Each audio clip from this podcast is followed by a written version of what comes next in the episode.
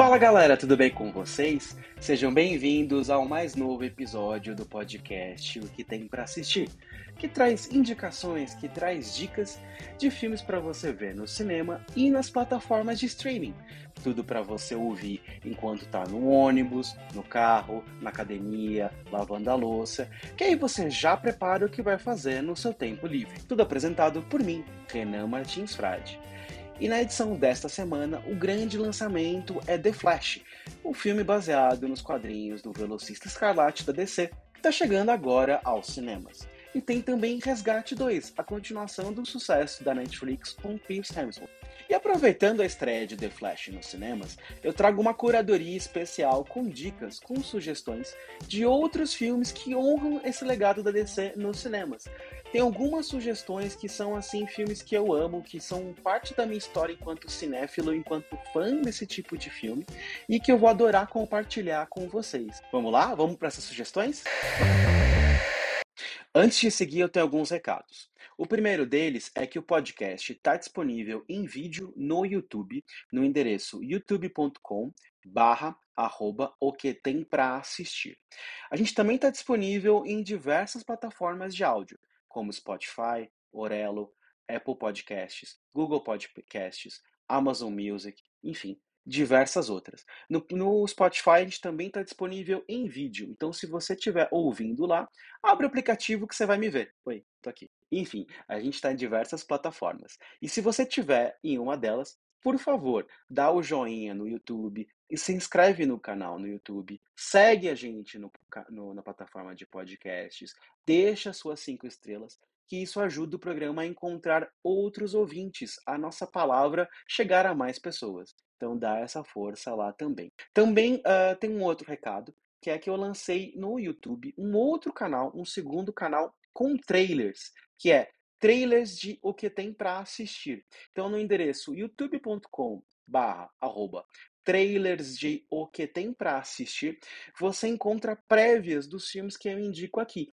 Então, além do material de curadoria, de dicas, de crítica, lá você também assiste a um trailer do filme e você fica mais preparado para saber se é uma boa escolha de acordo com o seu gosto, de acordo com o que você procura. Outro recado que eu tenho é me segue nas redes sociais. Eu estou no Twitter, no TikTok e no Instagram como Renan. Só que é com 4 no lugar do A. Ren 4N.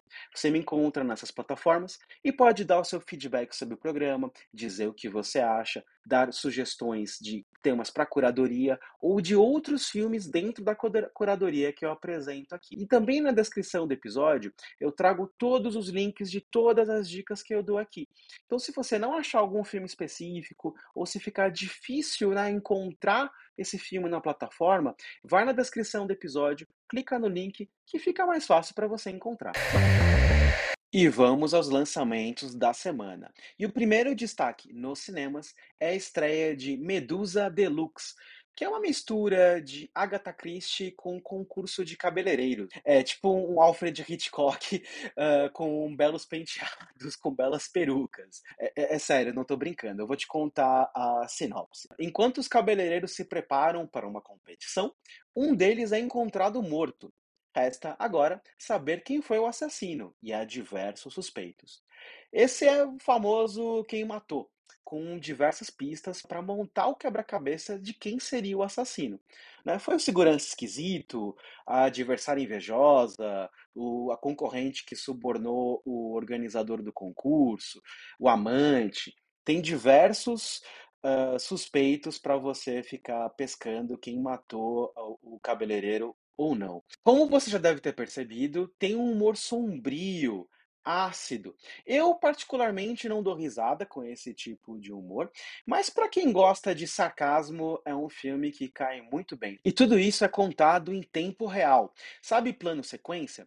Quando tem aqueles grandes planos, aquelas grandes sequências sem cortes, que a câmera vai se movimentando e a gente se sente como um personagem dentro da história? Então, Medusa Deluxe é assim. Ele não tem cortes aparentes. De certa maneira, essa escolha criativa do plano sequência e o fato de ter uma morte no roteiro faz Medusa Deluxe lembrar muito Festim Diabólico, que é um filme do Hitchcock que também tem uma morte, que também se passa numa noite e tem plano sequência.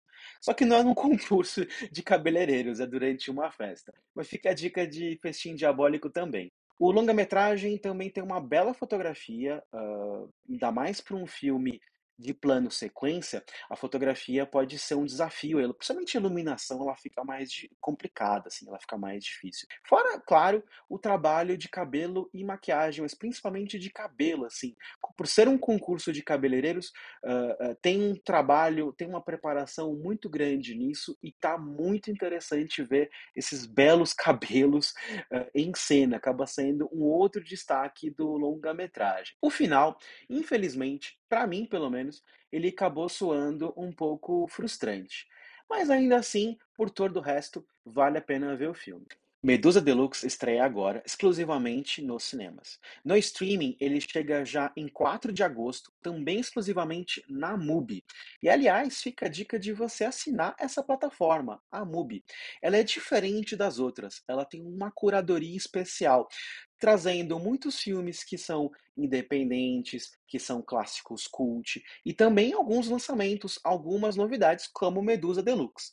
Para quem é ouvinte aqui do podcast o que tem para assistir, eu tenho um código especial que te dá 30 dias grátis, e em troca eu recebo uma pequena comissão para ajudar a manter aqui o programa.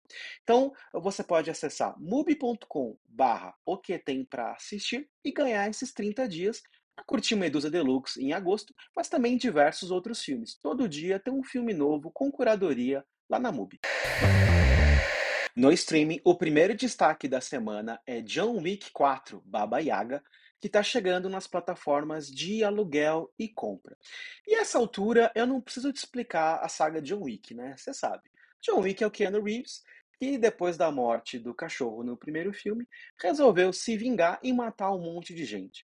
E nessa altura do campeonato, ele continua matando porque, bom, porque sim, né? Entrou num ciclo que não acaba nunca. E uh, isso encontra um novo nível, um novo estágio nesse quarto filme, em Baba Yaga. O novo filme tem ótimas cenas de ação, eu confesso.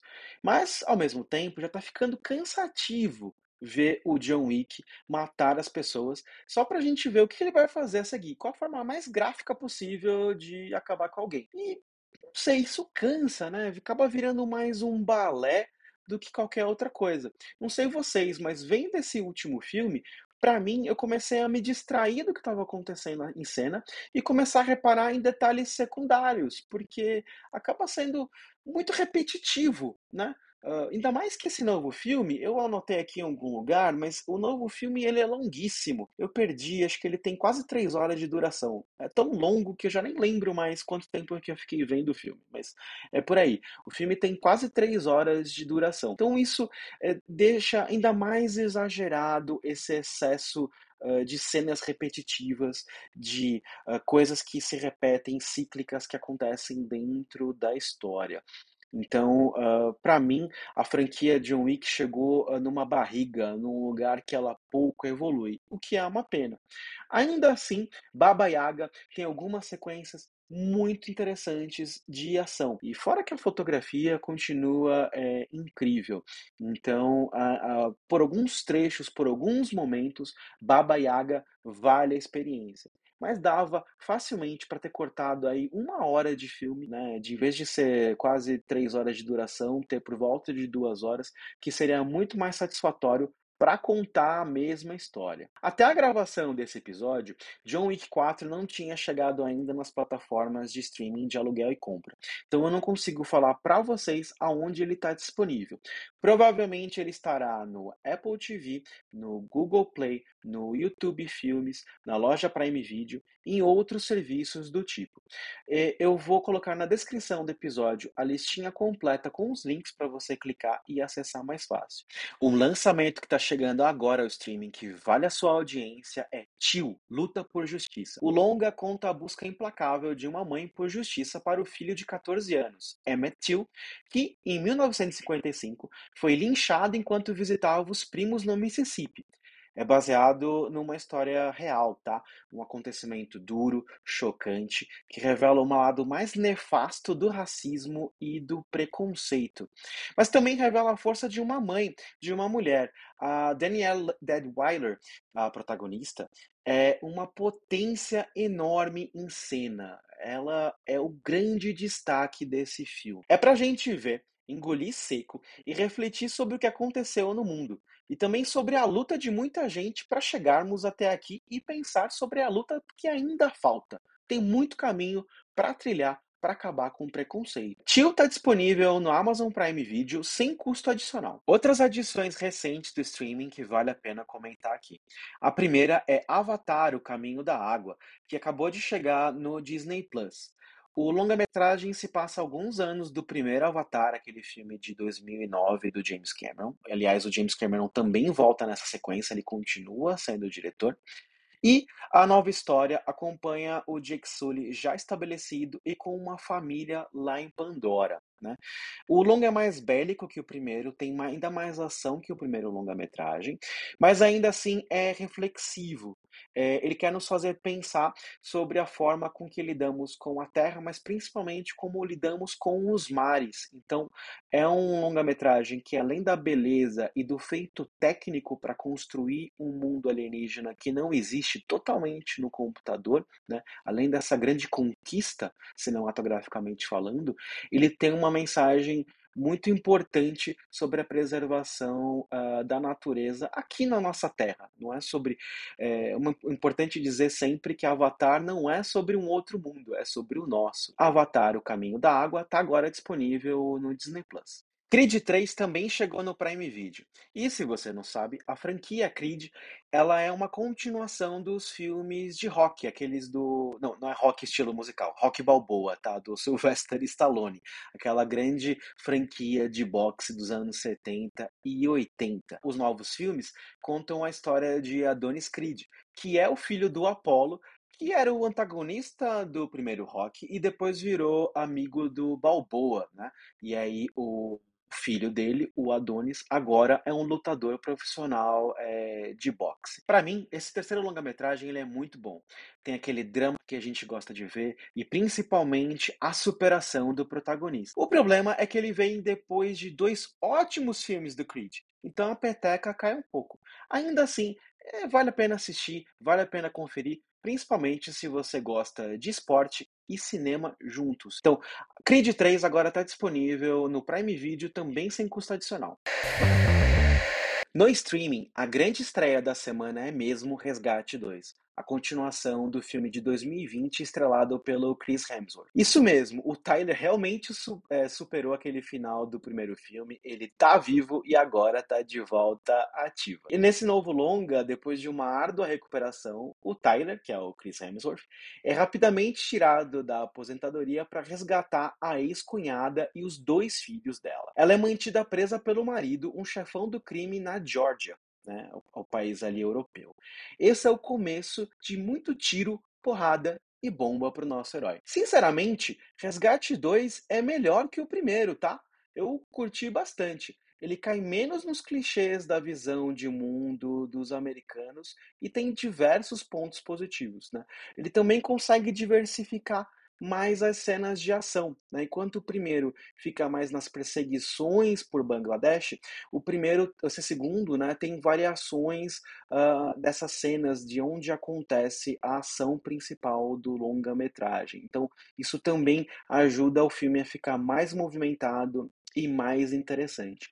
Tem um trecho num prédio que inclusive me lembrou um pouco é, o Duro de Matar, o primeiro Duro de Matar. Tirando, obviamente, que o John McClane ele faz uma espécie de guerrilha naquele longa-metragem dos anos 80, e isso não acontece agora em Resgate 2, mas digamos que tem a mesma experiência ou a mesma essência no novo longa-metragem da Netflix. A ação, em geral, é bem executada, com vários momentos de uma tensão genuína. Então você se sente tenso pelo que está acontecendo ali na tela. Então quer dizer que cinematograficamente aquilo está funcionando. Fora que, de novo, Resgate 2 tem um grande plano sequência no meio do longa-metragem, assim como o primeiro filme.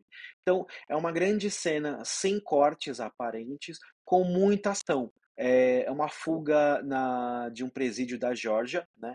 E tem muito porrada, tiro, uh, fuga, luta, é muito movimentado. E por ser em plano sequência, sem cortes, a gente de novo né, se sente como parte daquela ação, como parte do que está sendo retratado na tela. E nesse caso específico, cria uma emergência, uma sensação de perigo muito forte que casa com a sensação que o filme quer trazer ali pra gente. Em termos de roteiro, o primeiro ato de Resgate 2 é um pouco enrolado, porque ele tem muita coisa para solucionar ali das pontas soltas do filme anterior e a recuperação do Tyler, justificar como ele volta à ativa e acaba forçando um pouco a barra nesse sentido. Fora que também a motivação para colocar ele de volta à ação eu achei um pouco forçada, né? Poderia ser um pouquinho diferente, mas por outro lado, isso cria uma carga mais dramática, mais emocional para o protagonista. Então a gente consegue entender melhor a mente dele uh, nesse, nesse lançamento, o que não acontece tanto no primeiro longa-metragem. Né? O personagem do Chris Hemsworth ele é mais explorado dessa vez, o que é também um ponto positivo. Resgate 2 estreia nesta sexta-feira, 16 de junho, na Netflix. E aí chegamos ao grande filme deste episódio, que é The Flash, que está estreando nos cinemas brasileiros e é estrelado por Ezra Miller. E o longa-metragem é baseado nesse personagem da DC e faz parte do universo estendido baseado nos uh, personagens da editora, ou seja, é na mesma cronologia do que a gente viu em Liga da Justiça, Homem de Aço, Aquaman, uh, Mulher Maravilha, todos esses filmes baseado também em outros personagens da DC.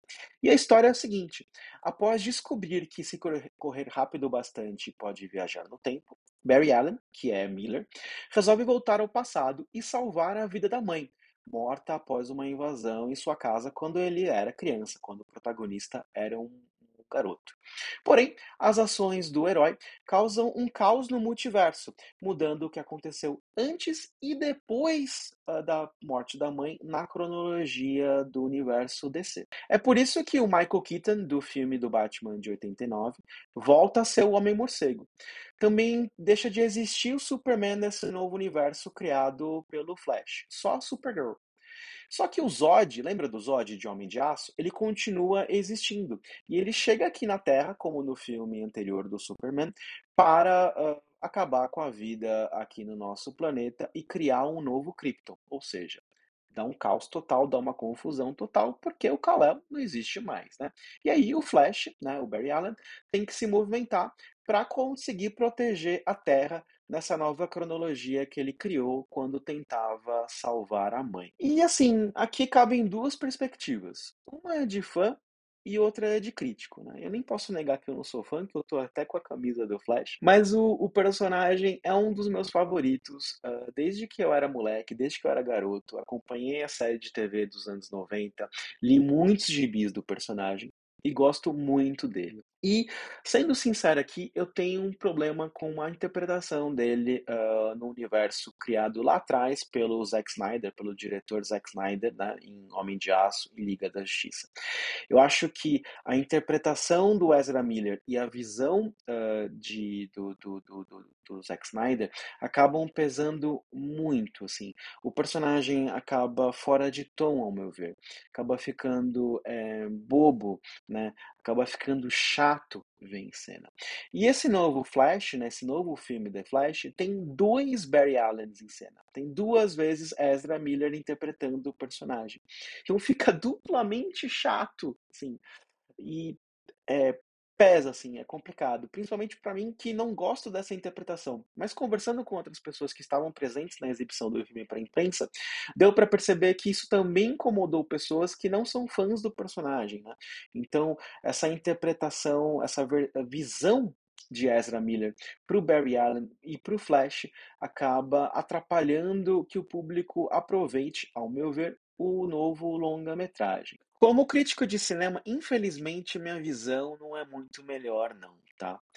Eh, o roteiro do filme literalmente corre em círculos, hã, muitas vezes sem sair do lugar, sem evoluir os personagens e principalmente sem evoluir o protagonista. Em certos momentos, o que a gente está vendo na tela não faz muito sentido não, se perde completamente.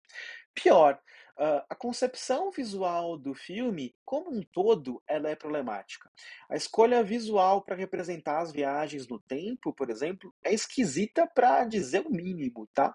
O CGI, que é a computação gráfica, tá ruim, hã, em diversos trechos do longa-metragem. Tem algumas cenas que a computação gráfica tá bem sofrível e você percebe que, hã, não tá muito bem acabado o que a gente vê em cena.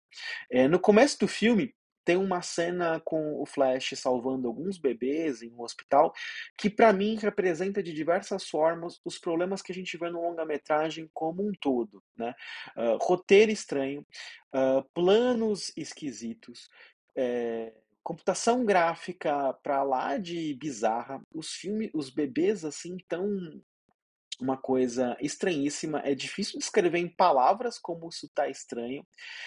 Eh, e cinematograficamente falando, como um todo, hã, a cena não funciona, né.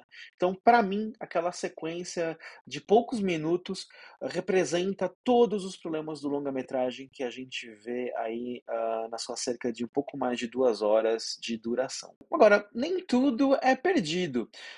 É sempre bom rever o Michael Keaton como Batman. Ele tinha representado o personagem no filme de 89, que eu vou falar um pouquinho mais daqui a pouco, segura aí, mas ele retorna ao Homem-Morcego, o Cavaleiro das Trevas, nessa nova versão, a partir dentro da história das mudanças cronológicas causadas pelo Flash, né, então ele retorna a ser o Batman. E é sempre legal ver ele com esse personagem que marcou a história do cinema, né. Porém, infelizmente, muitas das frases de efeito dele já estão nos trailers, então isso dilui um pouco da surpresa que é vê-lo de volta ao manto do Cavaleiro das Trevas. Tem também uma bela homenagem ao legado, hã, da DC nos cinemas. Tem uma sequência específica que, sem fazer muito spoiler, homenageia outros atores e outros filmes que vieram no passado e que, de alguma forma, fazem parte desse multiverso DC dos cinemas. Então, apesar do CGI capenga nesse trecho também, acaba sendo um afago nos fãs de verdade do passado, que cresceram vendo os filmes baseados nos personagens da DC. Então, apesar dos problemas, funciona e emociona, eu confesso, vai, eu fiquei um pouquinho emocionado, mas tá, tô me segurando para não fazer spoiler, não vou falar mais disso daí não. Ok, vai, eu dificilmente vou falar pra vocês: "Não veja um filme", não vou fazer isso. Então, The Flash, apesar dos problemas, se você gosta de super-heróis e principalmente se você é fã da DC, vai curtir no cinema. Porém, deixe suas expectativas lá embaixo, não tenha grandes expectativas, porque aí tem espaço pra você se surpreender e curtir com o que você vai ver. The Flash, ele tá em cartaz nos cinemas, mas ele deve pintar também na HBO Max mais para o final do ano. Então se você não quiser ou não conseguir ver na tela grande agora, espera mais alguns meses que o longa-metragem vai estar nas plataformas de streaming também. Como eu comentei, The Flash, em certo momento, faz uma reverência ao legado da DC nos cinemas, homenageando o que veio antes.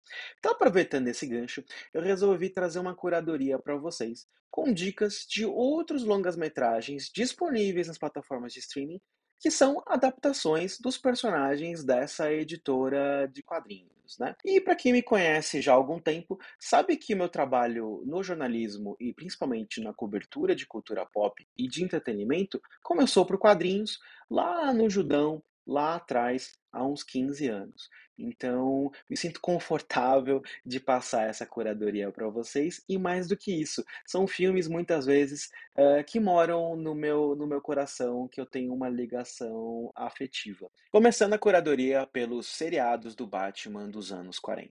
Não sei se você sabe, mas antes do advento da televisão, o cinema ocupava esse espaço da telinha ou da internet de hoje em dia, né. Então a pessoa ia lá e passava a tarde, o dia inteiro assistindo a muita coisa. Então tinha, por exemplo, um cinejornal, né? Tinha um curta-metragem, que muitas vezes era um desenho animado, tipo Looney Tunes. E aí vinha um média-metragem, e aí sim o feature, né, fechava com o longa-metragem.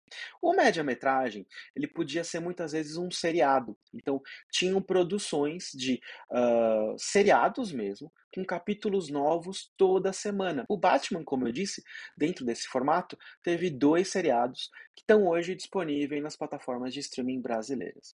O primeiro dele é Batman, de 1943, que teve 15 capítulos. Né? Uh, a história é um pouquinho diferente e o Homem-Morcego, nessa versão, ele é um agente do governo. Mas a história introduz alguns elementos que estão na mitologia do personagem até hoje. Por exemplo, a figura do Alfred é baseada no Alfred, no mordomo dessa série de 43. A produção também introduziu a ideia de Bate-Caverna, que hoje é tão ligada ao personagem, foi essa produção dos anos 40 que criou essa ideia. Então, vale a pena assistir, uh, ainda que tem algumas coisas que acabam soando toscas ou fora de propósito para a gente no século XXI, né? Vale a pena assistir, principalmente se você gosta do personagem. Mas é importante ter olhar crítico, tá? Porque essa série, como eu disse, é de 43 e ela foi feita durante a Segunda Guerra Mundial e, infelizmente, ela está dentro do contexto de que a gente chama de perigo amarelo, que é uma visão extremamente preconceituosa sobre os asiáticos, principalmente dos japoneses. E isso contamina, esse preconceito contamina Batman, infelizmente. Né? Uh, essa, essa visão né, é, era errada naquela época e continua sendo errada até hoje. Mas, de, ainda assim, ela representa a, a forma de entretenimento daqueles tempos. Então a gente não pode apagar a história, mas tem que ver com um olhar crítico. Né? Então fica esse convite para ter esse olhar ao assistir Batman. O seriado ele está disponível de graça na Pluto TV. O segundo seriado é Batman e Robin de 1949. São 15 capítulos e não é uma continuação direta do seriado anterior de 43. Naquela época não existia muito forte o conceito de continuidade ou de continuação. Mas também não tem nada que não diga que não é uma continuação, tá? São outros atores com outro contexto e a história, de certa forma, se conecta um pouco com a anterior. O orçamento é muito menor, então tem algumas coisas que são tosquinhas mesmo para a época e tem diversos erros de continuidade. Então fica naquela linha tênue uh, de drama, de ação com comédia. Mas ainda assim é um registro interessante de um momento completamente diferente do Batman.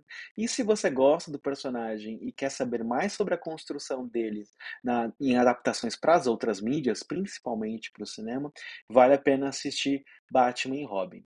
O seriado também está disponível de graça na Pluto TV.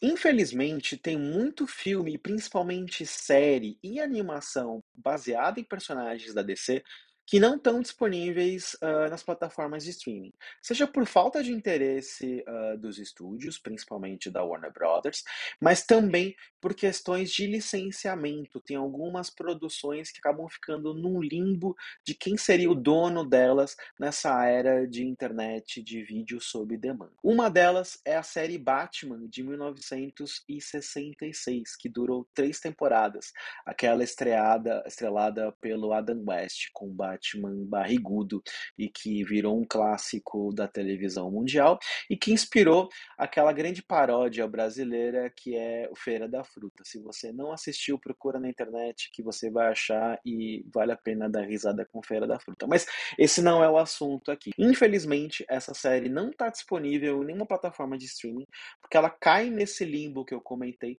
porque originalmente ela foi produzida pela Fox, né? E hoje o personagem é do grupo Warner Brothers Discovery. Então, tem um grande problema de quem seria o dono da produção uh, no streaming.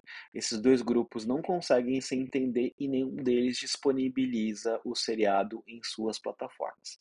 Porém, o filme baseado nessa série, chamado Batman, o Homem-Morcego, ele tá disponível no Star Plus, que é da Disney, que é a sucessora uh, da Fox. Então você pode ver o filme, que tem muito do espírito da série original, né, que foi produzida na mesma época, e traz diversos vilões do seriado, traz o Adam West e o Burt Ward como Batman e Robin, e todo e tem esse espírito de galhofa, camp da produção da década de 60. E é desse longa-metragem, que foi lançado originalmente nos cinemas, que tem aquela cena que virou meme, que é do Batman pegando o spray anti-tubarões, ou espanta-tubarões, né? Então, é diversão garantida.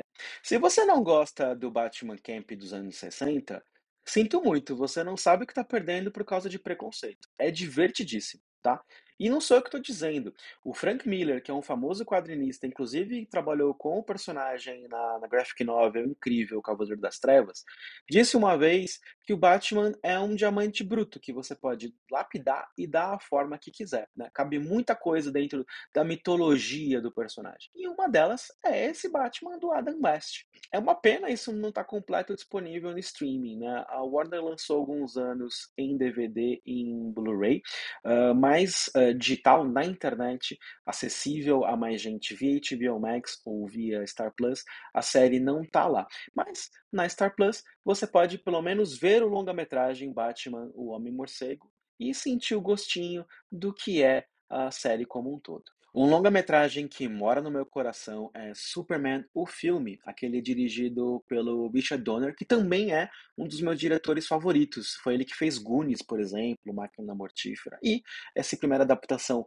do Superman na tela grande, na era moderna do cinema, digamos assim, também é assinada por ele. Fora que o Christopher Reeve para mim, ele tem a encarnação, a atuação perfeita uh, do Superman. Ele tem uma aura enquanto herói, né, que, que é palpável, e uh, como Clark Kent, ele consegue dar uma interpretação completamente diferente. Ele nos faz acreditar realmente que são duas pessoas diferentes em cena, né, para além do óculos, ele muda a postura, o jeito de falar, é, é, é mágico, é mágico. E esse Superman também tem um roteiro redondinho ele funciona muito bem uh, como, como história, é uma aula. É de roteiro, assim. Superman no filme está disponível na HBO Max, tanto na versão de cinema como também a do diretor. Superman no filme teve algumas continuações. A primeira delas foi Superman 2: A Aventura Continua. E essa produção foi bastante conturbada.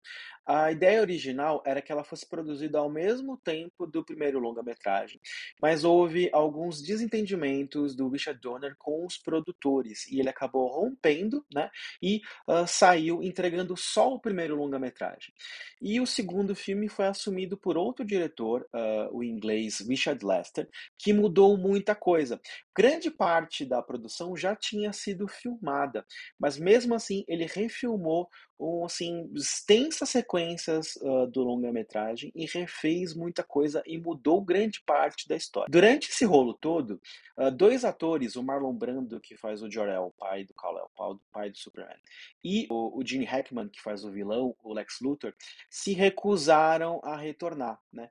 Então, uh, cenas do Marlon Brando, por exemplo, foram cortadas da versão de cinema, entre outras diversas modificações e o mundo ficou sem poder conhecer a visão original do Richard Donner para o Superman 2. Nos anos 2000, encontraram diversos rolos de filme com as cenas originais que o Richard Donner tinha filmado. E aí a Warner pôde montar o que seria a visão original do diretor para esse longa-metragem e foi lançado uh, como The Richard Donner Cut, ou aqui no Brasil como Superman 2, a versão do diretor. Não é exatamente um corte perfeito do que a gente teria visto no cinema se a produção tivesse seguido normalmente. Tem muitas diferenças, porque tem algumas cenas que não são finais uh, feitas pelo Richard Donner. Também tem um problema que, uh, como o Richard Donner tinha desencanado, desistido de fazer o segundo filme, ele reaproveita alguns conceitos dessa história no primeiro longa. Então, uh, o segundo acaba repetindo algumas coisas uh, do primeiro, nessa versão do, do diretor. Ainda assim, ele é um filme melhor que a versão de cinema. Tem, tem, tem algumas sequências icônicas e faz mais jus ao personagem. O Superman 2, a versão do diretor, também está disponível na HBO Max. Outro filme que mora no meu coração é o Batman de 1989, aquele estrelado pelo Michael Keaton, que é o mesmo que está de volta ao personagem agora em The Flash. E uh, o filme representou um salto bem grande nas adaptações uh, de super-heróis para o cinema. E é, posso dizer né, que é o avô dessa, dessa explosão de super-heróis que a gente vê hoje em dia, principalmente da Marvel Studios. É um filme que antecipou esse movimento. A direção é do Tim Burton, uh, que traz a visão peculiar e sombria dele, que a gente está acostumado de outras produções, e que encaixa muito bem com o herói, né? Gotham City fica realmente Gotham, né? Fica gótica de verdade. Então isso enriquece mais o universo do personagem. Fora que tem o Jack Nicholson de Coringa. Um Coringa mafioso? É, um Coringa mafioso. Mas é icônico do mesmo jeito. Então é mais um filme baseado em personagem da DC que vale a pena ver, rever diversas vezes, que sempre vai ser interessante e toda vez você vai acompanhar ou reparar em um elemento diferente. Batman, ele está disponível também na HBO Max. Para fechar essa curadoria, a minha última dica é Batman e Robin de 1997. Tem um motivo que eu não posso contar para esse longa-metragem estar tá aqui na lista, mas eu genuinamente acho que é um bom filme para você assistir. É feito para crianças? É. É feito para vender boneco? Também é. Mas dentro desse pressuposto, ele funciona, ele é divertido, né? Se você encarar como algo despretensioso, como uma aventura camp no sentido uh, talvez da série dos anos 60, eh, você vai encontrar coisas interessantes ali nessa produção que é estrelada pelo George Clooney e que tem o Chris O'Donnell também como Robin. Sem contar o vilão Mr. Freeze interpretado pelo Arnold Schwarzenegger, que fica fazendo um monte de trocadilhos durante todo o filme. algo que tem o Schwarzenegger fazendo trocadilhos não pode ser ruim, né? Então, se você botar de lado a visão preconceituosa ou uh, que desvaloriza a produção, né, que não, não, não encara os seus pontos positivos, vai encontrar sim uma aventura divertida para dar risada. Da mesma forma que o Batman dos anos 60 é para você dar risada, esse também é, tá? E se a gente pode respeitar, e se a gente tem que respeitar a barriga do Batman do Adam West, a gente tem que respeitar também os Batmamilos do George Clooney. Batman e Robin, ele tá disponível para você assistir também na HBO Max.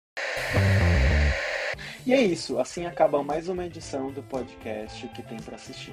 Depois me procura nas redes sociais e me conta qual foi o filme da DC que mais marcou a sua vida, qual a adaptação mais icônica desses personagens e qual é o filme que vive no seu coração. Antes de fechar, eu tenho uma última informação. A disponibilidade dos filmes que eu contei aqui é referente a junho de 2023. Se você ouvir esse podcast no futuro, é possível que as opções de onde assistir tenham mudado. Então, se você precisar de alguma atualização nessa disponibilidade, você pode procurar no Google ou no site Just Watch, tá bom? Mais uma vez, obrigado pela sua audiência e até o próximo episódio.